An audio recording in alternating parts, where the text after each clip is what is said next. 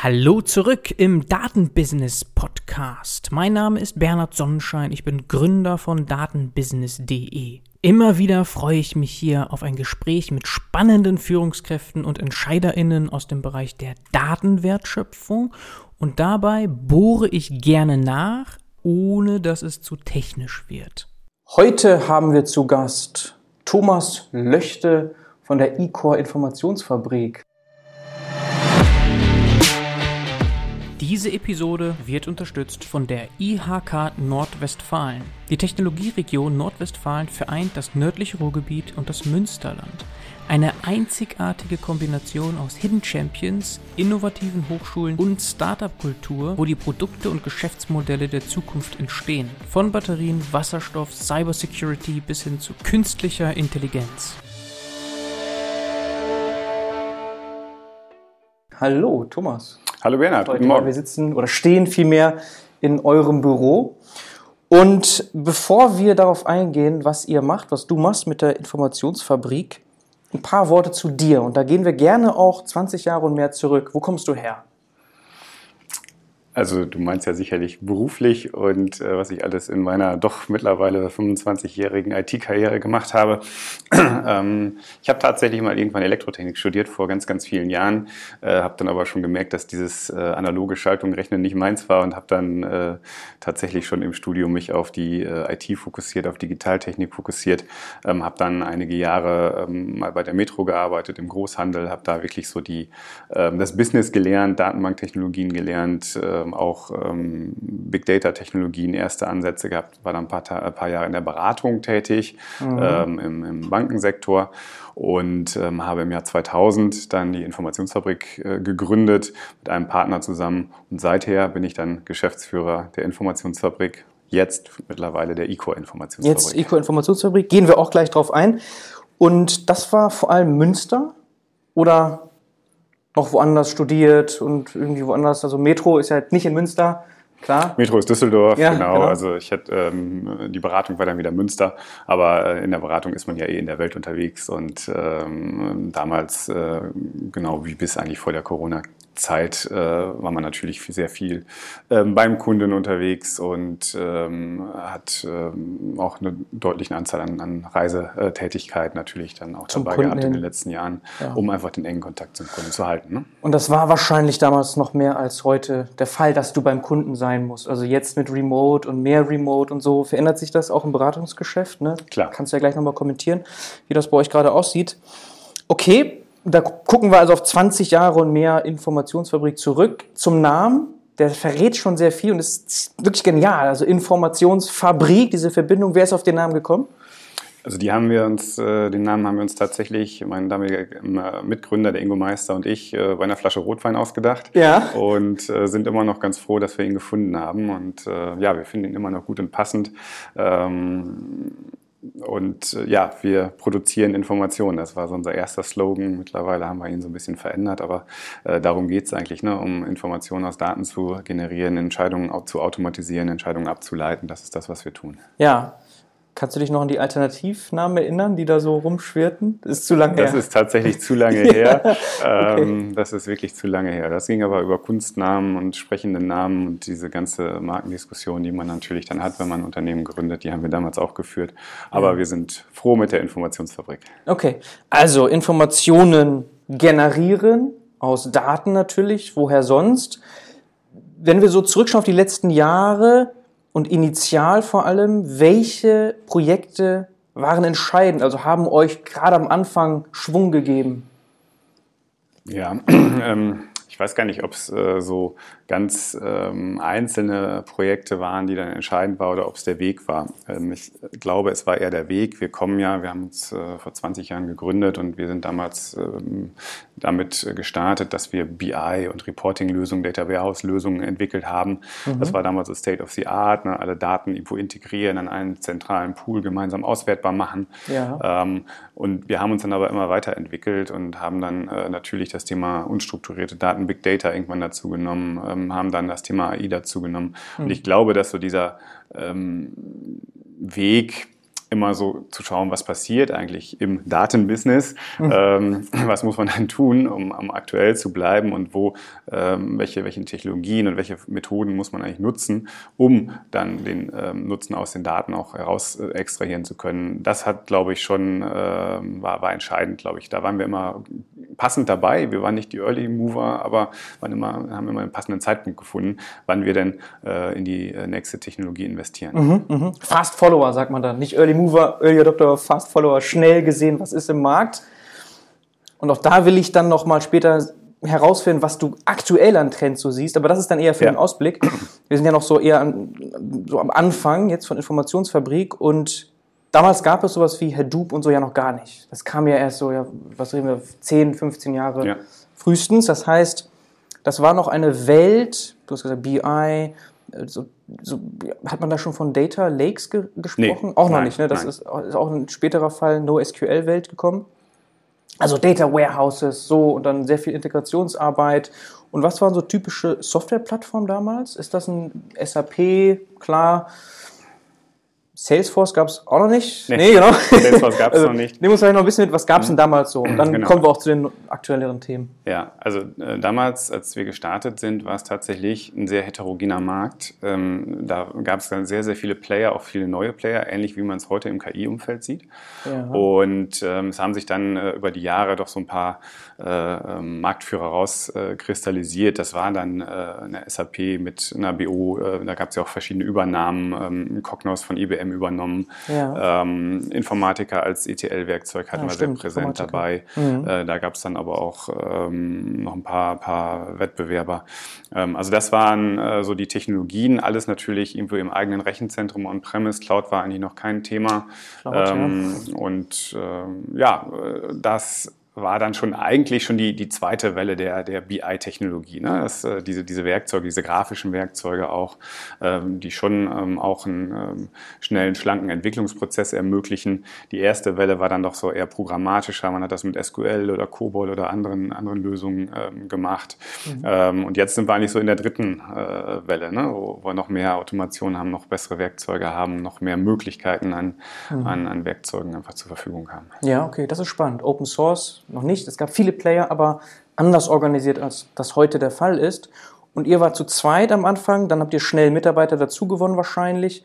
Jetzt seid ihr so bei 30 Mitarbeitern. Gut, 30. Grob auf LinkedIn. Genau, 35, ja. 35, so in dem Bereich. Mhm. Und wenn du so auf die jetzt wirklich aktuellen Projekte schaust, die letzten Jahre so schaust, klar, so Stichwörter Cloud hast du gerade schon erwähnt, dritte Welle hast du erwähnt.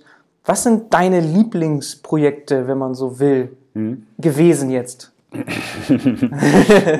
Von denen du reden darfst. Es ja, gibt ja auch ja, NDAs, kennen ja, wir, aber genau. was kannst du so erzählen? Ja, also Lieblingsprojekte sind natürlich äh, ein Stück weit auch immer die, wo man schnell mit innovativen Nutzen, äh, mit, mit innovativen Techniken, weil unsere Mitarbeiter sind auch schon echt, echte, echte Nerds so ein bisschen, ne? die wollen auch immer die coolen neuen Dinge machen, mhm. äh, wo man dann Nutzen erzielt. Ähm, wir haben ein, ein Beispiel ganz, ganz frisch, ähm, ist auch wirklich noch unter NDA, deshalb sage ich das so ein bisschen nebulös jetzt. Wir machen für eine ähm, Sportler-App ähm, die Videoanalyse und ähm, machen mit äh, Machine Learning-Modellen ähm, erkennen wir die Haltung der Sportler und ähm, geben dann Tipps, äh, wie, man, wie der Sportler seine Haltung verbessern kann, um sein Training zu verbessern. Okay. Ich sage jetzt nicht, welche Sportart, weil dann wäre es ähm, zu offensichtlich. Zu offensichtlich, genau. ja. Und das ist spannend. Ne? Das ist Videoanalyse, Live-KI ähm, mit äh, TensorFlow auf dem Handy. Das ist hoch innovativ. Das äh, Ganze mit Sensordaten ähm, verknüpft, mit Videodaten verknüpft. Äh, das ist ein spannendes, absolut spannendes Projekt. Sehr spannend. Äh, dazu gleich eine Nachfrage. Das heißt, es werden Bilder aufgenommen oder sogar Video aufgezeichnet. Ja. Und dann basierend auf welchen Trainingsdaten Tipps gegeben?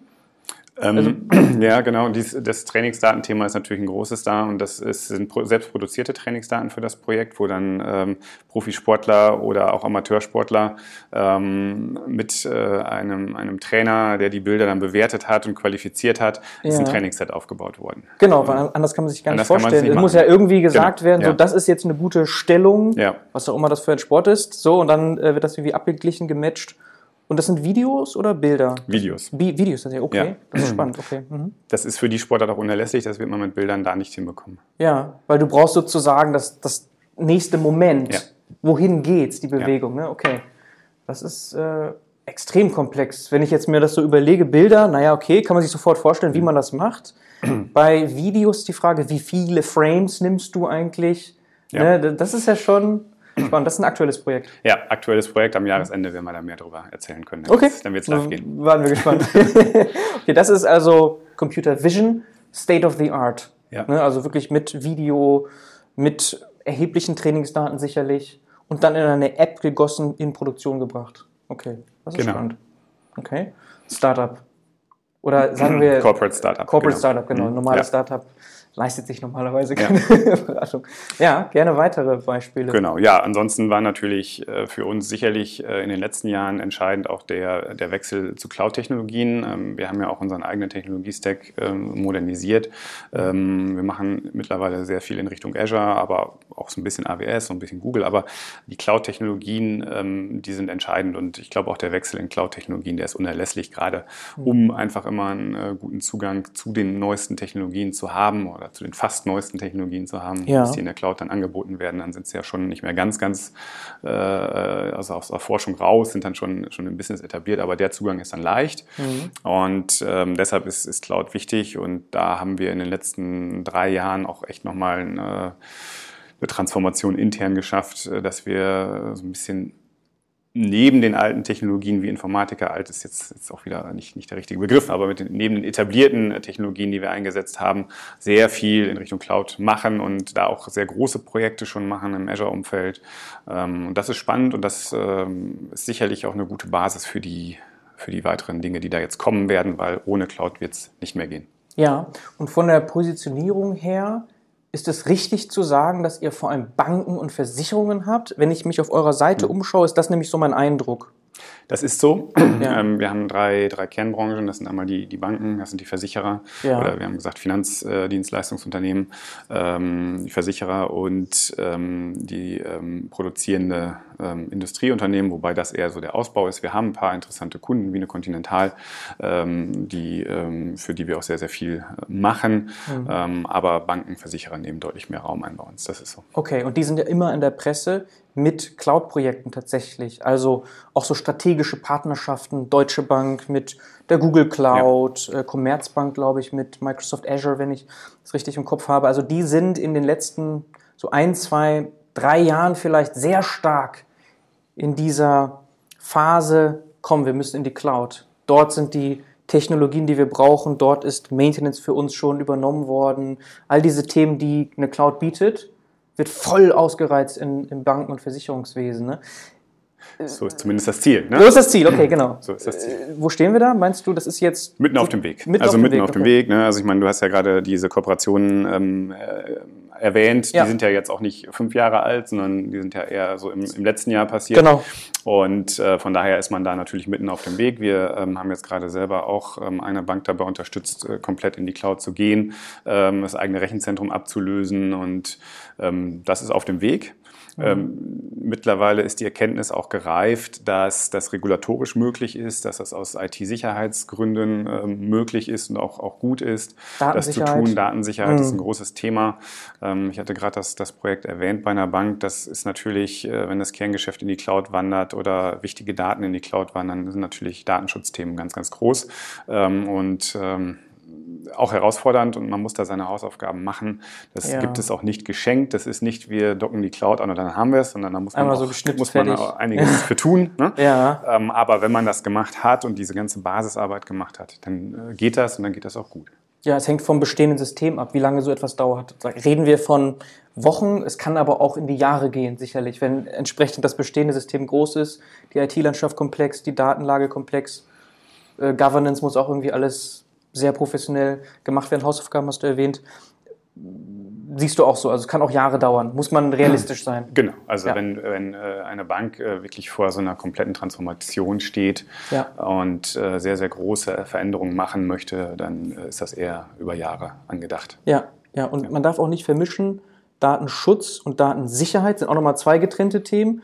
IT-Sicherheit, also da sind so viele Themen dabei, die man vielleicht im ersten Moment noch gar nicht so im Blick hat. Ne? Also das, das kommt dann. Ihr seid dort auch Experten, also ihr macht sozusagen Informationsgenerierung, das wäre ja in der Wertschöpfung schon weiter hinten. Da hat man ja dann schon quasi die ganze Infrastruktur, mhm. die Datenlage sieht gut aus, Datenqualität etc. Und dann machst du Informationen daraus. Aber ihr seid auch ganz am Anfang dieser Wertschöpfung dabei und anscheinend baut das ganze Thema erstmal auf. Also Daten herbeschaffen und so weiter und so fort. Genau, also wir haben als Informationsfabrik ja letztlich drei ähm, Unternehmensbereiche. Einmal das Thema Data Platforms, wo wir genau diese Lösungen äh, erstellen, um die Daten überhaupt vorzuhalten, einfachen mhm. Zugriff auf die Daten zu gestalten. Das ist das Thema Data Lake, was du eben erwähnt hast, ne, wo ja. dann wirklich sehr viele Rohdaten und strukturierte Daten vorgehalten werden können. Das ist das Thema Data Warehouse, wo dann diese Daten integriert werden, gemeinsam auswertbar gemacht werden. Mhm. Und das ist das Thema AI, ähm, wo dann ähm, die, äh, die ähm, Daten ausgewertet werden, ähm, wo mehr Informationen zu diesen, aus diesen Daten generiert werden, mhm. Kaufwahrscheinlichkeiten, mhm. Kündigungswahrscheinlichkeiten, um mal ein paar einfache Beispiele zu nennen. Mhm. Und dann haben wir natürlich noch das Thema Reporting und Visualisierung. Es muss natürlich okay. auch dargestellt und nach außen transportiert werden. Wenn man so will, das habt ihr ganz am Anfang auch schon gemacht. Also AI ist dazugekommen. Also ja. das, das gab es einfach noch nicht so vor 20 Jahren das Thema. Aber Visualisierung BI, das ist ein Dauerbrenner immer noch. Ja, und viele sagen sogar, BI ist wichtiger als Data Science, wobei man das gar nicht so vergleichen kann. Also das hängt ja sehr stark vom Unternehmen ab. Und was ist eigentlich Data Science? Ist ja auch so ein bisschen schwammig und sehr fließender Übergang. Aber ihr wollt im Grunde alles anbieten, also so Full Service von Datenplattformen aufbauen, Data Science machen, Algorithmen, Modelle, visualisieren, in, Produ in Produktion bringen. Aber gibt es ein Thema von diesen dreien, das ihr am liebsten macht? Weil ich weiß, es gibt viele mhm. Beratungen da draußen, die sich durchaus spezialisieren und sagen so, wir sind besonders stark im Engineering, ja. wir sind besonders stark in strategischen Fragen, das ist ja auch ja. noch ein Thema, so Richtung Managementberatung, ja. ne, mit Executives vor allem zusammenarbeiten oder nein, wir positionieren uns wirklich auf das Thema KI vielleicht oder mhm. fancy Algorithmen, Modelle ja. und so weiter. Also wir sind, wir sind tatsächlich der, der Generalist und dann auch tendenziell in der, in der Umsetzung unterwegs. Ähm, ja. Und ich glaube, eine Stärke von uns ist tatsächlich, dass wir diese drei Felder gut kombinieren können, weil es geht nicht eine, das eine ohne das andere. Mhm. Und ähm, alle äh, Technologien, die ich eben genannt habe, dienen ja dazu, ähm, Entscheidungen äh, zu unterstützen, Entscheidungen zu automatisieren. Das ja. Ziel dieser Technologien ist immer das gleiche. Ne? Und deshalb äh, sollte man das schon auch ähm, ganzheitlich betrachten und das tun wir auch. Mhm. Und das ist, glaube ich, sicherlich unsere, unsere Stärke. Natürlich kommen auch Themen wie Strategie äh, die, äh, dazu, die eine Rolle spielen. Natürlich äh, kommen auch Themen wie Infrastruktur. Wie setzt man überhaupt so eine Cloud-Lösung sicher ähm, auf dazu? Mhm. Ähm, bei dem zweiten Thema ähm, Infrastruktur, ähm, du fragst wahrscheinlich gleich noch, wo das E-Core herkommt. Äh, genau. Da sind wir in eine Partnerschaft eingegangen, um genau sowas tun zu können. Ähm, und äh, da haben wir eine, eine, eine Schwestergesellschaft, äh, die Matrix, die genau sowas tut, die sichere Cloud-Lösungen für regulierte Unternehmen aufsetzt und ähm, da haben wir dann gute Unterstützung im eigenen Haus und das ist auch wichtig. Okay, ja, eCore auf jeden Fall müssen wir darauf auch kurz eingehen. Das passt als Synergie hervorragend jetzt rein zu dem, was wir gesagt haben. Aber wir sind ja noch bei den Projekten und euren, sagen wir mal, USPs oder das, was mhm. ihr gerne macht und eure Kompetenzen. Jetzt haben wir zwei Beispiele ge gehört. Computer Vision, Video, dann Cloud. Was ist noch etwas, das euch auszeichnet? Wofür steht ihr noch? Ja, also ein dritter wichtiger Punkt ist tatsächlich das ganze klassische Thema BI und Visualisierung. Ne? Also wie kriegt man ähm, die Informationen, die man hat, mhm. kriegt man sie gut dargestellt, dass sie einfach verständlich sind, dass sie prägnant sind, dass das Wesentliche, die wesentlichen Informationen dann auch äh, gut abgebildet werden. Das ist klassisch ähm, ähm, Information Design, mhm. Visual Analytics und, und BI. Das Thema ist ewig alt, aber immer noch wichtig. Und wenn man sieht, äh, wie die Lösungen ähm, am Markt so oft aussehen, dann ähm, ist der Bedarf auch da und das sehen wir auch. Und äh, es ist auch gut, dass wir mittlerweile Werkzeuge haben, die das gut unterstützen, ähm, um mal wir sind ja Microsoft-Partner, äh, Power BI zu nennen, aber auch ein äh, Tableau als Werkzeug ist da sehr stark. Ne? Und äh, da kann man schon wirklich gute Dashboards mit designen, da kann man gut interaktives Reporting mit designen und da kriegt man gut Lösungen hin, ja. die das Ausdrucken alter PDF-Berichte dann weniger erforderlich machen. Es wird es nicht ganz ablösen, aber weniger erforderlich machen. Ja, und würdest du sagen, dass so Themen wie SAS oder Click, Tableau, Power BI, all diese Lösungen eher verlieren im Moment gegen Python Plus oder R Plus, mhm. so, was da so alles dranhängt ja. an Open Source Technologien ja. oder eher andersrum? Was siehst du da? Also für, für die Visualisierung, ich glaube, da äh, wird es weiter, wenn, wenn die Standardwerkzeuge sich durchsetzen, weil die... Ähm, durchsetzen sogar? Ja, okay. weil die, weil die ähm, Vielfalt der Möglichkeiten einfach und die Basistechnologie, die damit geliefert wird, so ja. gut ist, dass man mit... Ähm, ähm, R-Shiny oder sowas eigentlich ja. keine Chance hat, sowas nachzubilden. Also das, das einzelne Dashboard, ja. ja. Ne? Also für, wenn ich ein einzelnes Dashboard brauche, okay. Aber wenn ich das wirklich dann im Unternehmen denke und Enterprise äh, machen möchte, Enterprise Reporting machen will, Self-Service Reporting machen möchte, mhm. meine Anwender in die Lage versetzen möchte, dann auch selber ansprechende Visualisierungen zu machen, dann sind diese Werkzeuge einfach, einfach stark und gut und äh, da die, das wird sich durchsetzen. Und das ist ja mittlerweile auch so preisgünstig geworden. Äh, auch durch Cloud-Technologien, dass äh, da die äh, selbst erstellten Lösungen eigentlich äh, für Self-Service-Reporting zumindest keine Chance haben. Für isolierte einzelne Lösungen ist das was anderes. Isolierte einzelne Lösungen, aber nicht für den Business-User dann genau. zwingend. Genau. Okay, das heißt, wir haben oft das Problem, dass dann vielleicht ergänzend zu dieser Standardsoftware nochmal Code hinzukommt, Lösungen hinzukommen, das durchaus. Ja sind ja auch durchaus Schnittstellen vorhanden. Ne? Also Exakt, jetzt, das genau. ist ja vollkommen in Ordnung. Das haben ja auch all diese Hersteller erkannt, dass diese Wünsche durchaus existieren. Naja, wir wollen Custom Code einbinden oder so. Genau. Dann musst du das anbieten. Das, das wird koexistieren, aber du sagst schon, nee, so als zentrale Lösung unternehmensweit, dass halt Citizen Data Scientists auch arbeiten können mit den Dashboards und so weiter. Ja. Da haben wir sowas wie Power BI, Click, Tableau, you name it. Genau, definitiv. Ja. Ne? Ja. Und ähm, ich kann sowohl R oder Python in die Werkzeuge einbinden. Also die meisten, das hast du richtig erkannt, haben Schnittstellen. Wenn es mal irgendwann nicht reicht, äh, dass man dann eigene Visualisierungen mit R oder Python dann, dann macht und äh, die dann in diese Werkzeuge auch einbinden kann. Ja. Ähm, aber es ist für den Anwender einfach total benutzerfreundlich, ein einfacher Zugang. Äh, und das ist, das ist wichtig, das ist A und O. Ne? Ja, und so Machine Learning Plattformen, kommt das auch vermehrt jetzt bei euch in Projekten vor? Sowas wie, mhm. ich denke da an Nime oder mhm. Äh, gibt es ja ähnliche solche Projekte, auch in Deutschland sehr stark, ein Rapid Miner beispielsweise. Genau, in Deutschland haben wir zwei, zwei starke Rapid Miner und Podcast Mime. Wir, wir sind, ja, genau, Ralf Klingberg, genau. genau.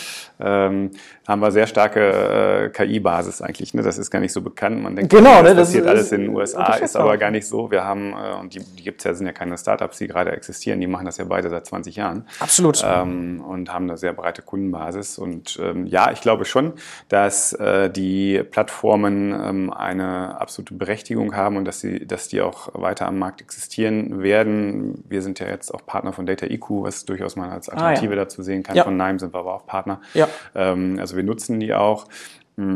Die haben auch ihre Berechtigung. Im Moment ist der Trend tatsächlich eher so ein bisschen anderer, dass die ähm, Data Scientisten äh, doch eher R oder Python äh, ah, im Wesentlichen nutzen, mhm. äh, dass die eher mhm. codebasiert vorgehen, ja. Äh, dass die äh, dann auch ähm, ja, Plattformen bauen, die dann aber auf Containerisierung ähm, basieren. Ja. Ich bin gespannt, ähm, ob das nochmal irgendwann sich wieder verändern wird, wenn man erkennt, dass so diese komplette, die kompletten selbstgebauten Lösungen, dass die dann doch irgendwann wartungsintensiv werden. Mhm ähm, das haben wir sonst in der Vergangenheit auch wohl schon mal gesehen, dass wenn Dinge dann zu wartungsintensiv wurden, dass dann so, eine, so ein Switch Richtung, Richtung äh, Plattform wieder ging, ja. ähm, weil es grafisch ist, weil es nachvollziehbarer ist, weil es ein gewisser Rahmen ist. Ja. Das ist noch nicht so. Ja. Im Moment ist der Trend klar, Containerisierung und ähm, MLS-Code mit, mit Python. Das ist auch in Ordnung, das ist auch von den, von den Möglichkeiten stark. Ich glaube aber, wir werden da auch noch eine, eine deutliche Gegenbewegung sehen in den nächsten Jahren. Okay, sehr spannend. Also MLOps, Machine Learning Operations, mhm. also ein Keyword,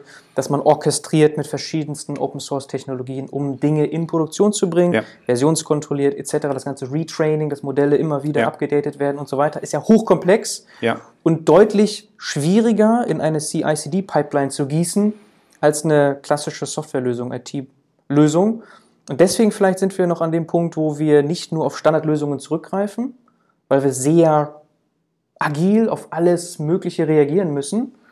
Aber du sagst es noch offen. Also vielleicht sehen wir das so ähnlich wie im BI-Umfeld. Du hast ja gerade gesagt, Standardsoftware ist eher so das Mittel der Wahl und dann bindet man so ein bisschen R-Python ein. Vielleicht wird das ja auch irgendwann so sein im Machine Learning Operations Bereich, dass man da sowas wie Data IQ mhm. hat oder Das ist ja da heute auch schon so. Ne? Äh, auch die haben alle, alle Schnittstellen, ähm, egal die, die du gerade genannt hast, von RapidMiner, Nime, äh, DataIQ, die haben alle natürlich Möglichkeiten, Python oder R-Code einzubinden, das ist ja klar. Ja. Ähm, aber es ist trotzdem, ermöglichen sie auch eine grafische äh, Modellierung, einen grafischen Workflow, der natürlich nachvollziehbarer ist Ja. ähm, und ähm, denken halt auch ihre Lösungen bis in die Produktion. Das heißt, man kann eine ganze Plattform damit abbilden. Mhm. Das ist so ein bisschen, hängt das auch davon ab, ähm, wie, äh, welche, welche Unter Mitarbeiter habe ich im Unternehmen. Ja. Ähm, wenn ich Data Scientisten habe, die wirklich R oder Python gewohnt sind, die wollen gar nicht mit solchen Werkzeugen arbeiten, die sagen selber, sie sind eigentlich äh, flexibler und schneller, Mhm. äh, wenn sie codieren können, sagen unsere Kollegen auch. Ja. Ähm, wenn ich natürlich Mitarbeiter habe,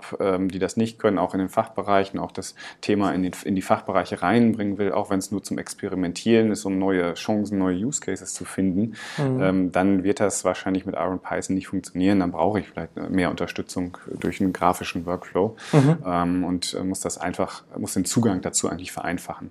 Und Ja. da sind diese Werkzeuge natürlich stark. Ja, also irgendwie Guided Analytics ist Genau. so ein Keyword oder Ja. wie auch immer man das nennt. Also da Ja. gibt's immer so ganz feine Abgrenzungen von Self-Service und Guided und Augmented Analytics ist laut Gartner irgendwie so das große Hype-Thema. ähm, da müssen wir jetzt nicht äh, auf die Details eingehen, aber weil du das Team ansprichst, genau, wenn du die Kompetenz im Team ja gar nicht hast, dann musst du zurückgreifen auf entsprechende Lösungen. Wie seid ihr aufgestellt? Vor allem Data Scientists. Du hast eben so gesagt, Nerds. Äh, sind das auch Leute, die sehr viel so Business-Know-how haben oder schon Fokus auf Data Scientists und Data Engineers, so 50-50, Machine Learning Engineers, bei diesen 30 Leuten jetzt bei euch? Ja, also wir haben ähm, natürlich die ähm, Mitarbeiter, also die die Schnittstelle zum Kunden sind. Das sind unsere sogenannten Project Owner, die auch ein tiefes fachliches Wissen haben. Ja. Ähm, das ist klar, die auch die ganzen Projekte gestalten und, äh, und auch betreuen und begleiten und umsetzen. Wir haben sicherlich Data Engineers, die eher technisch äh, versiert sind. Ähm, und wir haben auch Data Scientisten und ML Ops äh, Engineers, die ähm, durchaus technisch unterwegs sind. Ich glaube aber, dass sehr entscheidend ist, dass man das Business versteht. Und ähm, wir müssen in jedem äh, Projekt eigentlich äh, in die Situation kommen, dass die Beteiligten sehr tief äh, ins Business einsteigen, weil ohne Domain Knowledge geht es nicht. Und dann muss man schauen, können wir das selber, bringen wir es mit, kann der Kunde das oder muss es vielleicht noch jemand Dritter mit, mit reinbringen. Das ist, äh, hängt so ein bisschen von der Problemstellung, von der Fragestellung ab. Ähm, aber Domain Knowledge ist extrem wichtig und da entwickeln wir uns auch hin. Ne? Also wir haben immer so diese zweigleisige, dieses zweigleisige Ausbildungsziel, einmal Data Science Know-how ausbauen, aber auch gleichzeitig Domain Knowledge weiter aufbauen. Und Domäne ist Bankenversicherung in Genau. erster Linie. Okay. Ja, ja. In erster Linie oder sogar fast ausschließlich? Nee, in erster Linie. Ich hatte ja, Ja. gerade die drei Kernbranchen äh, genannt, die wir haben und die verfolgen wir Automobil. auch durchaus weiter. Ja. Ähm, ja. Genau, da muss auch Domänenwissen aufgebaut werden. Hast du denn noch ein KI-Thema für uns? Irgendein Projekt, das äh, da besonders Ich habe ein herausfordernd schönes, Ich war? habe ein schönes Münsteraner-Projekt. Das war nicht besonders Ja. herausfordernd, aber das war Äh, einfach gerne. nett. Weil Ja. Münster ist ja eine Fahrradstadt und äh, Ja. ich weiß nicht, ob du es mitbekommen hast. Es gab im letzten Jahr ja äh, das äh, Zukunftsbahnhof-Projekt von der Deutschen Bahn. Ja. Und ähm, da haben, gab's, wurden so verschiedene Ideen mal vertestet, ähm, wie man denn ähm, den, das Reisen mit der Bahn und äh, das Bahnhofsumfeld äh, angenehmer und besser gestalten kann. Und was wir da gemacht haben, wir haben da ein bisschen beigesteuert mit einer kleinen KI-Lösung, mit einer kleinen App, ähm, mit denen man freie Fahrradstellplätze suchen kann. Und äh, ich weiß nicht, den Bahnhof Münster, du kennst ihn wahrscheinlich, viele andere kennen ihn auch. Man muss sich das so vorstellen, man kommt raus und sieht hunderte von Fahrrädern, ne? egal ob man vorne, hinten, Finde ich Tausende sogar. äh, Also- ja, Tausende, ja, Tausende, genau, du hast recht. das ist viel. Und äh, egal, ob man den Hinterausgang, den Vorderausgang nutzt, überall stehen, stapeln sich in Münster die Fahrräder und man kann äh, eigentlich kaum sagen, wie viele sind denn das eigentlich. Und wir haben einen Algorithmus entwickelt, ähm, der anhand äh, des Zählens von Fahrradsätteln erkennt, wie viele Fahrräder stehen denn da ungefähr in so einem Raum. Ähm, und das äh, passiert dann anhand von Bildern in der App. Ich kann das aufnehmen und der sagt dann, okay, da sind ähm, 38 Fahrräder. Ja. Und äh, wir haben das trainiert tatsächlich ähm, mit dem ähm, mit so einem Crowdsourcing, äh, mit so einer Crowdsourcing-App, wo dann Studenten oder die unsere Kollegen auch oder auch der ADFC dann Bilder gemacht hat, die Fahrradsättel markiert hat, Trainingsdaten produziert haben. Und jetzt haben wir ein Modell, was das ganz gut kann. Das ist äh, eine ganz nette Geschichte für Münster. Ja. Ähm, ist ein ganz nettes Projekt gewesen. Jetzt nicht unbedingt der große groß, das große Business-Thema, aber ähm, einfach, das zeigt mal, was man sonst auch noch mit KI machen kann. Ja, und das mache ich dann, um zu wissen, wo noch freie Plätze sind. Okay. Exakt, ne? geht ja, um, um, um, so ein Leit Leitsystem äh, für, für freie Fahrradplätze. Okay, ja, du sagst kein großes Business-Thema, aber so B2C jetzt schon wichtig, also so als, das kann ja sehr nützlich sein. Okay. Ja, ja. Das ist also wieder Computer Vision und seht ihr auch sehr viel jetzt im Textbereich kommen, weil wir sagen ja, so seit zwei Jahren haben wir da so eine Art ImageNet-Moment, mhm. was sagen will, das, was wir vielleicht vor so fünf, sechs, sieben Jahren Computer Vision hatten, trifft jetzt voll auf Sprachverarbeitung zu. Das heißt, große Modelle können fein getuned werden, per Transfer lernen ja. zum Beispiel auf dein Problem mit relativ wenig Aufwand. Genau, also das, da haben wir natürlich eine deutliche ähm, Verbesserung der, der Möglichkeiten gehabt äh, jetzt in den letzten Jahren. Das heißt, die, die Netze, die es da gibt, vortrainiert äh, für Sprachverstehen, die sind schon sehr gut. Ja. Die muss man jetzt nur noch dann äh, tatsächlich an die Fachsprachen nochmal ähm, antrainieren. Da wird immer mehr kommen. Ähm, das wird auch mehr genutzt. Customer Feedback ist ja so ein Thema, was da eine wichtige Rolle spielt. Ne? Wie kann ich das Kundenfeedback dann gut auswerten und mhm. verstehbar machen und, und, und. Ähm, ich glaube, da kommen mehr, mehr Projekte. Ich glaube aber auch, dass ähm, in den anderen Bereichen, ähm, in den anderen Technologien einfach mehr äh, Themen kommen. KI als Ganzes wird an ganz vielen verschiedenen Stellen mehr in den Unternehmen ausgerollt werden und dann spielt es eigentlich keine Rolle, ob es jetzt um Sensordaten geht, um äh, Video- oder Bilddaten, um Text. Mhm. Äh, letztlich sind das alles irgendwo unterschiedliche Eingangskanäle, Eingangsdaten, die wir haben. Ja. Und ähm, das ganze Thema wird einfach ähm, stark ausgebaut werden in den Unternehmen, weil es mhm. wertvoll ist, weil es äh, Nutzen stiftet mhm. und ähm, weil es sich lohnt. Ne? Ja. Verbindung auch ne, von Text und Bildern, Sensordaten. Also wir reden auch gar nicht so sehr von isolierten Datenquellen, sondern gerne auch Verbindung. Ich denke dann Social Media, so eins meiner Lieblingsthemen. Nicht nur wegen dem Podcast jetzt und weil das irgendwie Social Media vielleicht zu tun hat, sondern wirklich, das sind ja sehr spannende Daten, wo du neben Bildern eben auch Texte hast, Hashtags und ja. was weiß ich alles, Verlinkungen, Netzwerkstrukturen und so weiter. Da kann man sich ja auch austoben. Habt ihr da auch Projekte schon gemacht, Social Media mäßig? Nee, das ist bisher nicht so, nicht so unser, unser okay. Kernthema. Ja. Also wir sind ähm, ja, also wir haben sehr viele Projekte im Bildverarbeitungsbereich gemacht tatsächlich. Ja. Wir haben äh, sehr viele Projekte mit strukturierten Daten gemacht. Die Basis-Use-Cases, die du so in der Bank oder in der Versicherung hast, wie Kaufwahrscheinlichkeit, Kündigungswahrscheinlichkeit, das ganze Thema Custom Analytics, da ist sehr viel strukturiert, nicht nur. Ja. Es wird dann auch angereichert um andere Daten, aber die Basis ist strukturiert. Ne? Ja. Und ähm, ja, das ergänzt um, um Bildverarbeitung, das, da stehen wir gerade, aber die anderen Dinge werden dazukommen. Da. Okay. Und was ganz oft als erstes fällt, als Beispiel, bei Beratungen ist Predictive Maintenance. Ja. Ist das bei euch nicht ganz so sehr der Fall, weil die Domänen und so, hast du ja schon erwähnt, genau. nicht also, zwingend danach Genau, weil die Domain eigentlich ja. das, äh, das nicht passt für uns. Und ähm, ja, und Predictive Maintenance, da muss man auch sehr genau schauen, äh, für wen ist äh, Predictive Maintenance tatsächlich ein lohnender Business Case. Ne? Mhm. Ähm, also sicherlich für die Maschinenhersteller, keine Frage. Die werden das alle in ihre, in ihre Maschinen einsetzen. Mhm. Aber wenn ich jetzt ein Produktionsunternehmen bin, äh, was einen sehr heterogenen Maschinenpark habe, hat, dann ähm, habe ich auch sehr, sehr große Aufwände eigentlich, um so ein Predictive Maintenance in einer heterogenen Welt dann auch überhaupt umsetzen zu können. Und ob sich das dann noch lohnt, das muss man wirklich sehr genau sich ansehen. Aber für die Maschinenhersteller, klar, ne, die machen das und die, die bauen das ein, aber das ist nicht unbedingt unsere Klientel. Ist nicht unbedingt euer Klientel. Okay, Thomas, jetzt haben wir ganz gut verstanden, wo eure Stärken liegen, was ihr so macht. E-Core kam jetzt mehrfach vor und das ist ein sehr spannendes Thema. Ihr habt einen Merger gemacht, so ja. in den letzten wie lange ist das her? Ein, zwei Monaten ging das in die Presse raus. Bevor wir darauf eingehen, was das jetzt für euch bedeutet, operativ, jetzt mal strategisch. Es ist in die Corona-Zeit gefallen. Warum dieser Merger und warum jetzt? Also ähm, es war tatsächlich so, dass wir äh, das Gespräch äh, gesucht haben, weil natürlich so am Anfang der Corona-Zeit wusste man auch nicht, wo es hingeht. Und äh, dann äh, haben, wir, haben wir gesprochen äh, mit der ICO. Wir kennen uns schon äh, viele Jahre. Wir sprechen eh regelmäßig. Dann aus haben Projekten. Wir aus, aus Projekten gemeinsam. schon, schon gemeinsame Projekte ja. gemacht. Und ähm, dann ähm, hat die ICO uns angesprochen und, und äh, gefragt, hier wollen wir nicht zusammengehen, wird das nicht Sinn machen? Und ähm, dann haben wir gesagt, ja, lass uns mal sprechen. Ähm, und während der ähm, Gespräche haben wir gemerkt, wie sehr es Sinn macht äh, und äh, haben dann ähm, im letzten Jahr ähm, einen, einen Merger unterschrieben, sind mit drei Unternehmen in eine Unternehmensgruppe eingegangen, einmal die ICO AG aus Hamburg, einmal die, die Matrix Technologies aus München und wir. Mhm. Und das ist gut so, das passt auch und wir haben während der Gespräche gemerkt, dass es strategisch absolut sinnvoll ist und deshalb auch äh, die Gespräche fortgesetzt und, und durchgezogen. Und äh, es wäre aufgrund der Corona-Situation, die ist dann doch nicht so schlimm gekommen, wie man dachte, äh, hätte dann keine Rolle mehr gespielt, war aber der Initiator wahrscheinlich so ein bisschen, dass äh, wir die Gespräche überhaupt begonnen haben. Okay, verstehe ich absolut. Also eine gewisse Unsicherheit im Markt führt ja auch zur Konsolidierung. Das beobachtet man ja generell, kann man so sagen. Du hast aber nicht mit dem Gedanken gespielt vor Corona schon, sondern das ist wirklich sozusagen entstanden in dieser Zeit. Ja, das ist, war jetzt so ein bisschen Zufall, glaube ich auch. Äh, man denkt natürlich immer, was kann man machen, welche Kooperationen sind sinnvoll. Mhm. Ähm, wir haben in den letzten Jahren diese Gespräche eigentlich nicht geführt, obwohl die Anfragen eigentlich immer da waren. Natürlich, wir sind irgendwo ein Datenunternehmen und machen äh, moderne äh, Themen, KI. also wir kriegen natürlich, haben auch in der Vergangenheit jedes Jahr Übernahmeanfragen gekriegt, keine, ja. keine, keine Frage. Ähm, haben die Gespräche aber nicht, nicht intensiviert. Und das war jetzt mit ICOR gut, das hat äh, gut geklappt, weil es strategisch Sinn macht und ich lass mir mal kurz erläutern, warum das so ist. Ähm, ja.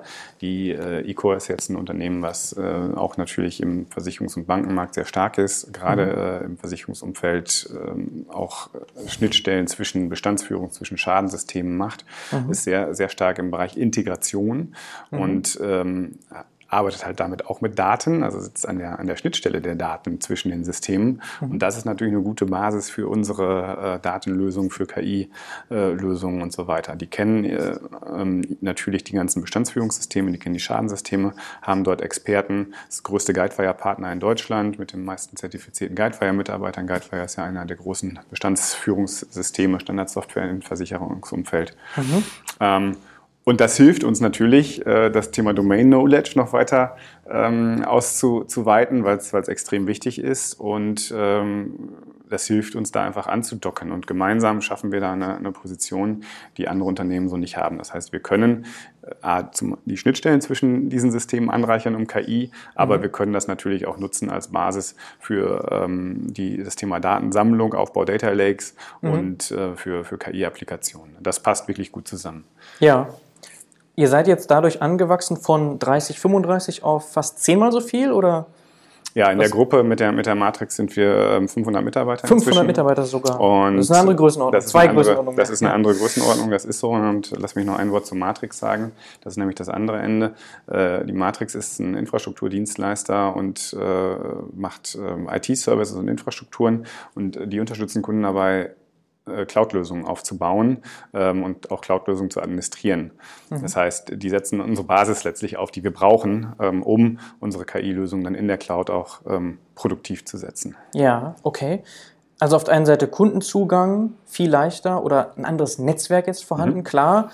Dann Domänenwissen hast du schon erwähnt. Und dann ist es ja so, das kam ja mehrmals jetzt auch vor, wenn ihr Full Service anbieten wollt und ihr wart vorher 30, 35, dann ist es ja manchmal gar nicht umsetzbar, weil je nachdem, wie groß die Kunden sind und die Projekte sind, hast du dann plötzlich schon zehn Leute da drin oder 15. Dann kannst du also äh, gar nicht ein zweites in dieser Form übernehmen. Das ist natürlich jetzt anders. Das heißt, ihr könnt jetzt mit 500 plus auch andere Projekte stemmen. Absolut. Ja, das ist klar. Also auch parallel viel, viel größere Projekte stemmen. Ne? Absolut. Und das war ein sehr wichtiger Grund auch, weil wir ähm, schon in der Vergangenheit erkannt haben, dass wir an der einen oder anderen Stelle dann nicht genug skalieren können für die Kunden. Und das ist notwendig. Also wir wollen natürlich interessante Projekte machen. Wir wollen auch äh, Mittelstand Plus an Kunden bedienen, ne? also bis, von Mittelstand bis Konzern. Mhm. Ähm, und da ist eine gewisse Größenordnung, eine gewisse Skalierungsfähigkeit, äh, die müssen wir mitbringen, sonst funktioniert das nicht. Und äh, das haben wir jetzt äh, geschaffen und das werden, die Position werden wir natürlich noch weiter verstärken. Ja. Ähm, wir werden ja in der Gruppe, also als das Datenthema wird wachsen, aber die anderen Themen werden auch wachsen. Okay, aber ihr bleibt in Münster sitzen, die E-Core ist in Hamburg. Und andere Standorte noch dazu. Genau, wir sind jetzt, haben jetzt äh, in der Gruppe dann Standorte über ganz Deutschland, von München bis Hamburg, Köln, Essen. Ja. Äh, Wir als Informationsfabrik sitzen in Münster, werden aber sicherlich auch mal äh, die Standortfrage erweitern. Okay. ähm, wir Nicht haben- umziehen, sondern Nein, einen nicht, weiteren nein, nein, Standort genau, hinzunehmen. weitere, weitere Standorte Ja. oder Kollegen an anderen Standorten dann auch, auch haben, Ja. weil ja auch das Thema virtuelle Zusammenarbeit immer wichtiger wird.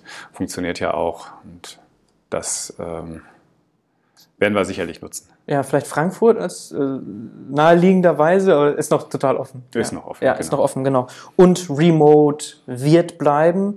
Bisschen abnehmen als jetzt, logisch, aber klar, du hast als Berater in der Zukunft nicht mehr die Anforderung, vielleicht drei, vier Tage beim Kunden zu sein, sondern eher vielleicht ein, zwei Tage, oder? Genau, das ist aber die ein, zwei Tage sind extrem wichtig. Ne? Ja. Also das ist, das äh, sieht man schon jetzt äh, durch diese lange ähm, Remote-Zeit und auch ähm, Homeoffice-Zeit bei den Kunden, bei uns, dass schon auch ein Stück an, an Informationsfluss verloren geht. Und ähm, wir haben aber vor Corona eigentlich schon das Zusammenarbeitsmodell so, dass wir eigentlich Entwicklungsleistungen eher aus dem Büro bei uns ähm, entwickeln, dann aber die ganzen Abstimmungen, Sprintwechsel, wenn man in Scrum denkt, äh, dann beim Kunden macht, Workshops beim Kunden macht, äh, das, wo es erforderlich ist, beim Kunden zu sein, dann sind wir da. Ja. Ähm, und äh, aber wir sind waren auch vor Corona eigentlich nicht mehr irgendwie vier oder fünf Tage da beim Kunden vor Ort, weil es auch eigentlich nicht erforderlich ist. Ne? Spart Ja. ja, auch äh, auf Kundenseite Kosten, weil, weil Räumlichkeiten und Arbeitsplätze dann nicht vorgehalten werden müssen. Ja. Ähm, und das funktioniert ähm, mit Videokonferenzen und virtuellen Zusammenarbeitsmodellen recht gut. Und ich finde, das ist auch die Idealsituation, ähm, wie wir sie jetzt gerade haben. 100% Remote finde ich ehrlich gesagt äh, nicht. Also da geht schon ein bisschen was an Kommunikation auch und an Produktivität verloren. Das merkt man Ja, schon. ja, selbst die, die vorher immer gesagt haben, ich möchte im Homeoffice arbeiten, sagen jetzt nach mehr als Mhm. einem Jahr, auch eigentlich ganz schön mal einen Kaffee zu trinken, eine Pause zu haben mit Ja. Kollegen face to face oder das ist schon verloren gegangen jetzt. Also wir werden da eine Gegenbewegung sehen. Was würdest du denn sagen, ist ideal? So ein Tag pro Woche beim Kunden, ein, zwei Tage hier vor Ort bei euch im schönen Büro und dann nochmal zwei Tage Homeoffice so? So in die Richtung wird es vermutlich gehen. ne? Man wird jetzt nicht Ja. äh, ähm, auch das Rad komplett zurückdrehen können. Ähm, Und die Zeit beim Kunden hängt immer davon ab, in welcher Projektphase man auch gerade ist. In der Anfangsphase ist es sicherlich sinnvoller, dann enger zusammenarbeiten. Wenn man so ein Projekt neu aufsetzt und neu aufgleist, dann macht sicherlich mehr, äh, sicher, sicherlich Sinn, mehr da zu sein und mehr und eng an in Workshops dann gemeinsam das, das äh, zu erarbeiten und zu planen. Ja. Ähm, und wenn das dann in so einem ähm, stabilen Zustand ist und äh, vielleicht auch einfach in so einem Weiterentwicklungszustand ist, dann kann man da sicherlich ein bisschen ähm, auch weniger vor Ort sein. Das, das muss man tatsächlich von der konkreten Situation abhängig machen und immer gucken, was passt für alle Partner. Ne? Hm, Okay. So, und jetzt seid ihr 500 Mitarbeiter geworden in diesem Gebilde mit eCore und Matrix. Heißt das, ihr seid erstmal zufrieden mit der Mitarbeiterzahl oder sucht ihr noch konkret? Weil es hören auch durchaus Datenexperten zu, auch Erfahrene, das weiß ich. Ja, Also gerne, wenn du jemanden suchst, äh, Werbung machen dafür. dann mache ich jetzt, dann rühre ich jetzt eine große Werbetrommel Genau. und, äh, und werbe nochmal für unser gutes, selbstorganisiertes Unternehmen. Also ich weiß nicht, ich habe das noch nicht erwähnt, aber von der, von der Organisationsform sind wir ja sehr agil aufgestellt ähm, und wir äh, legen einen ganz großen Wert auf Selbstverantwortung und Selbstorganisation. Das heißt, ähm, die, die Weiterentwicklung erfolgt weitgehend aus den Teams heraus ne? und die Teams wählen auch ihren Chef bei uns. Das ist äh, ganz spannend eigentlich. Äh, wahrscheinlich ein eigener Podcast mal wert, wie wir, wie wir unsere agile Organisation umgesetzt haben. Ähm, ist übrigens auch ein Punkt, der ganz gut zu äh, Ecore und Matrix passt, weil kulturell äh, ähm, sind wir da ganz, ganz nah beieinander. Die agieren sehr ähnlich, nicht genauso, aber sehr ähnlich und haben die haben gleiche Werte eigentlich dahinter und das, das passt super. Ne? Und äh, ja, wir suchen tatsächlich, also äh, liebe ähm, Zuschauer. Wir suchen Data Scientists, Data Engineers, äh, ML äh, Engineers und wir wollen das ganze Thema Daten Business äh, im Banken- und Versicherungsbereich deutlich ausbauen und auch in unserem Unternehmen deutlich ausbauen. Von daher ähm, gucken Sie auf unsere Seite oder guckt auf unsere Seite. Da stehen einige interessante Positionen und ich freue mich über jede Bewerbung. Sehr gut. Also auf jeden Fall anschauen, werde ich auch verlinken natürlich in den Show Notes. Das heißt, eigentlich von Engineering bis Data Science, Machine Learning könnt ihr noch Verstärkung gebrauchen, gar keine Frage, trotz des Mergers, weil ihr seid jetzt ja, Ja. angestiegen. Aber wir haben ja verstanden, eCore hatte ja gar nicht diesen Fokus auf KI und Data Science Engineering. Das heißt, in dem Zusammenhang sind jetzt nicht auf einmal explosionsartig nee. mehr Mitarbeiter dazugekommen, genau. sondern es sind mehr, die anderen mehr sind jetzt nur die Anforderungen und die Projekte und die Kunden und äh, äh, nicht die Mitarbeiter. Deshalb äh, suchen wir. Sucht ihr trotzdem, ja. genau in dem Bereich. Und hast du denn jetzt schon Veränderungen operativ? Also ist es so, dass die Projekte auf einmal in den letzten Monaten größer geworden sind, dass ihr zusammen mit hm? ehemaligen nur E-Core-Mitarbeitern jetzt auf einmal größere Projekte stemmt, etwas einen anderen Fokus habt? Also was wir ähm, was natürlich kommt, ist, dass wir gemeinsame Projekte machen. Und was wir jetzt auch schon tun. War ja vorher schon so. War vorher schon ja. so, aber das ist jetzt natürlich nochmal mehr geworden, ähm, dass wir ähm, natürlich, das, was ich eben erwähnt hatte, dieses, dieses Andocken an, ans Leistungsportfolio, ans gegenseitige Leistungsportfolio, das findet statt und ähm, da machen wir gemeinsame Projekte. Mhm. Ähm, dass wir jetzt gemeinsame Großprojekte machen, das wird sich sicherlich auch finden, das wird kommen. Ähm, das ist heute Stand noch nicht so, aber äh, das ist auf dem Weg. Und äh, ja. man muss ja auch äh, sehen, dass wir jetzt gerade, ich glaube im Februar haben wir es an die Mitarbeiter kommuniziert äh, von, von eCore, das ist noch relativ frisch. frisch. Und der, der Weg äh, des Zusammengehens, äh, sind wir gerade, äh, haben wir gerade die ersten Schritte gemacht und äh, ich bin da sehr zufrieden. Also das ja. funktioniert gut. Ähm, wir werden da weitere Schritte machen und ähm, das wird, wird auch funktionieren. Das sehen wir aber jetzt schon. Also die ähm, Effekte, die wir erreichen wollten, die treten ein. Ja. Und ähm, von daher ist es, war es der richtige Schritt, definitiv, das kann ich jetzt schon sagen. Ja, und durch den kulturellen Fit ist das auch wahrscheinlich relativ leicht, so eine Übergangsphase erfolgreich zu überstehen. Weil ansonsten ist es schon natürlich nochmal komplex. Mitarbeiter fragen sich dann, was bedeutet das jetzt für Klar. mich konkret? Muss ich jetzt auf einmal nach Hamburg oder so? Solche Fragen kommen ja dann sicherlich. Ne? Ja, die Fragen kommen. Ne? Ja. Die Fragen muss man natürlich beantworten. Also das Thema Mitarbeiterkommunikation oder Kommunikation ähm, allgemein in so einer Phase ist natürlich extrem wichtig. Ja. Und ähm, das haben wir, glaube ich, ganz gut begleitet ähm, und ganz, ganz gut ähm, gemacht äh, in den letzten ähm, Monaten. Aber das Thema ist auch noch nicht zu Ende. Wir sind ja doch in einem recht dynamischen Prozess und in einem dynamischen Umfeld unterwegs. Ja. Äh, von daher müssen wir das sicher weiterverfolgen. Ähm, aber es ist auf einem guten Weg und das ist das Wichtigste. Ja, erwartest du da jetzt noch weitere Zukäufe oder ist das erstmal gut? Naja, wir wollen in der, in der ähm, Gruppe schon noch äh, ein bisschen, bisschen wachsen. Das ist schon okay. die Strategie auch ähm, dieser, dieser Holding-Organisation, dass da das eine oder andere Unternehmen perspektivisch noch dazukommt. Mhm. Äh, wann das kommen wird und wer das sein wird. Das, das ist noch. Sehen. So, okay. Wir gucken jetzt gerade schon ein bisschen in die Zukunft und wir können hier jetzt auch so einen Bogen spannen zu dem, was wir eingangs hatten, nämlich so Fragen Richtung Machine Learning, wohin geht die Reise dort, äh, was sind so Themen, Software, Produkte etc., Trends. Was siehst du da ganz akut jetzt kommen? Also was sind so Veränderungen? Cloud, klar. Mhm. So, äh, was noch? Also was, was, weil als Berater, Beratungshaus, Projekthaus, musst du ja idealerweise immer einen Schritt voraus sein, deinen ja. Kunden. Das ist so, also, weil du meintest ja, äh, man muss nicht Early Mover sein, Early Adopter, aber Fast Follower. Also das heißt, ja. Technologien immer im Blick und schneller dort sein, eigentlich als die Kunden sind. Was siehst du da gerade ganz aktuell? Ja, genau, also aktuell, ähm, wenn man, wenn man schaut, so in unseren Branchenbanken, Versicherungen, wo stehen die gerade, ähm, dann ist es ja so, dass die alle ähm, KI-Lösungen in Produktion haben, dass die alle irgendwo ein Data Warehouse haben, dass die alle irgendwie BI und Reporting machen. Das ist ja, äh, da fängt keiner mehr mit an. Das ist, ja. ist bei allen da. Äh, wenn man schaut, was sind Herausforderungen, dann sehen wir im Moment so drei aktuelle, die wirklich heute da sind. Mhm. Ich sage gleich vielleicht nochmal was, was vielleicht morgen dann kommt. Ja. Also die heute da sind, das ist sicherlich das eine Thema ähm, Use Cases für Analytics, Advanced Analytics KI ähm, finden. Da gibt es immer einen guten Ideenpool, aber äh, das irgendwie äh, so ein strategisches Portfolio-Management, dass das, das wirklich, äh, dass es gut funktioniert und dass es gut genutzt wird und äh, dass so ein Portfolio laufend neu bewertet wird. Mhm. Ähm, da das, das da ist noch nicht jeder, äh, glaube ich, da, wo er hin muss. Ähm, das heißt, die richtigen Use Cases finden und die Nutzenstiftenden zuerst machen, um das mhm. mal so ein bisschen, bisschen mhm. zu vereinfachen. Mhm. Äh, aber das Thema Portfolio Management steckt da so ein bisschen hinter. Ne? Ähm, das ist der eine. Dann das zweite ist, dass ähm, immer noch auch wenn es, äh, das habe ich vor drei Jahren auch schon gesagt, aber immer noch ist es so, dass äh, viele Projekte im Lab stecken bleiben. Nicht mehr alle. Früher mhm. gab es Labs und die kamen gar nicht raus. Heute ist es so, aber dass ein großer Teil irgendwo im, im Lab stecken bleibt und nicht in die Produktion geht. Ja. Ähm, das heißt, da ist eine Hürde, äh, Dinge dann tatsächlich zu operationalisieren und ähm, fertig zu machen, so dass es auch, dass der Nutzen, der, der oft da ist, dann auch gehoben werden kann. Ja, das ist die zweite Hürde. Und die dritte Hürde ist tatsächlich diesen Change, wenn man das denn macht, dann auch zu begleiten. Ähm, weil letztlich, äh, stell dir vor, das Thema Kaufwahrscheinlichkeit habe ich heute schon ein bisschen strapaziert. Ja. Ähm, ich habe ähm, eine Beratungs-App und das Thema Kaufwahrscheinlichkeit wird mir angezeigt. Ähm, mein Kunde hat eine Kaufwahrscheinlichkeit, eine hohe Kaufwahrscheinlichkeit für eine Lebensversicherung, aber der Vertrieb nutzt es gar nicht.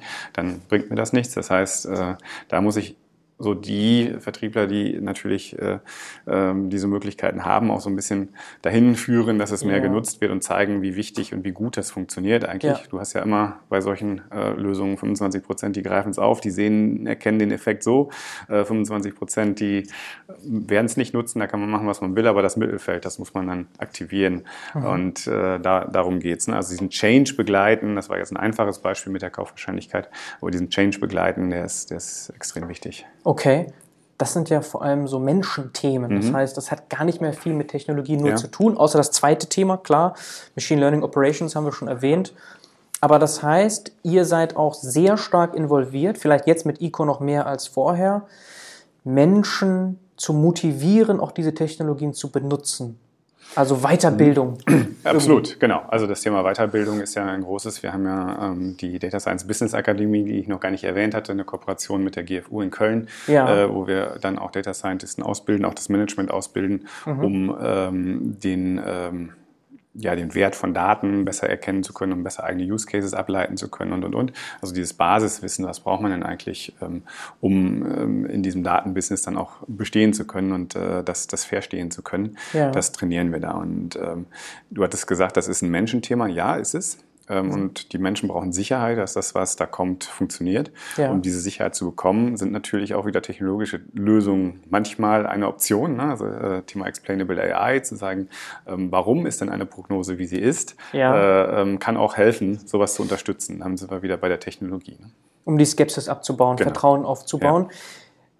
Ja. Äh, kann man auch von Angst manchmal sprechen? Also so das Thema Automatisierung als Angstthema, siehst du das auch? Oder ist es schon eher so, dass man die Augmentierung sieht, also dass wir unsere menschliche Intelligenz erweitern mit künstlicher Intelligenz. Da wird es ja hingehen, vermutlich, ähm, dass, also, dass man mehr, mehr Assistenten hat, äh, mehr äh, KI-Lösungen hat, um sein eigenes, äh, seine eigenen Aufgaben besser machen zu können und, und, zu unterstützen. Da wird die Reise hingehen, das ist klar. Die Angst ist aber trotzdem da, glaube ich, an vielen Stellen. Und ähm, die Frage ist, wir haben, glaube ich, ein ähm, guten Blick auf die, auf die Dinge, die da kommen werden. Und natürlich ähm, ist es so, dass bestimmte Dinge automatisiert werden und Automation ist immer auch ein Effizienzgewinn, das ist keine Frage.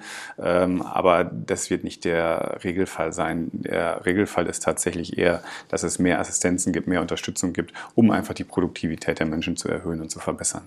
Und, okay. Ähm, aber trotzdem ist, äh, gibt es äh, Mitarbeiter, die haben Angst vor, ähm, vor Veränderungen auch, ne? ganz allgemein. Äh, das muss ja nicht mal der Arbeitsplatzverlust sein, weil das ist ja in den seltensten Fällen ja der Fall. Ja. Ähm, aber Veränderungen wird es geben und die gab es immer, die wird es immer geben und die Angst war aber auch immer da, egal äh, ob es jetzt um KI geht oder um Internet äh, oder Cloud-Technologien. Äh, Angst vor Veränderungen ist jetzt, glaube ich, was, was natürlich ist, aber da muss man mit umgehen, das muss man adressieren. Ja, okay. Also es gibt durchaus berechtigte Sorgen, aber man kann auch antworten. Also das heißt, Weiterbildung ist ein Thema. Ja. Ganz viel Kommunikation, Verständnis, Vertrauen fördern, Skepsis abbauen. Und dann sind wir auf einem guten Weg hin zu Mainstream-Adoption von Informationsverarbeitung und Gewinnung. Genau, richtig. Und äh, der Weg ist natürlich dann tatsächlich ähm, auch äh, ein schönes Beispiel, weil ähm, letztlich ähm, werden und müssen viele Unternehmen ja dahin kommen, dass sie das, was sie, was, was heute in einzelnen Projekten passiert, eher so in so einem industriellen äh, Gedanken passiert. Ne? Dass der, äh, dass ich, dass es keine Rolle spielt, ob ich eine oder tausend KI-Lösungen im Einsatz habe. Also ich muss ähnlich wie bei Software, da gibt es gute Prozesse, wie ich Softwareentwicklung mache, wie ich äh, neue Systeme einführe. Das wird mhm. bei KI auch sein. Also die, die Industrialisierung äh, dieser, dieser Wertschöpfung mit KI, das ist ein Thema, ähm, was gerade auch viele Unternehmen bewegt und mhm. was auch ein wichtiges ist und wo viele auch hin müssen. Ne? Dass mhm. ähm, man wirklich Plattformen hat oder Lösungen hat, die es erlauben, dann Tausende von Prognosemodellen zu betreiben, zu warten, äh, zu monitoren. Mhm. Okay, Thomas, wir sind am Ende unseres Interviews. Wir haben wirklich heute viel besprochen.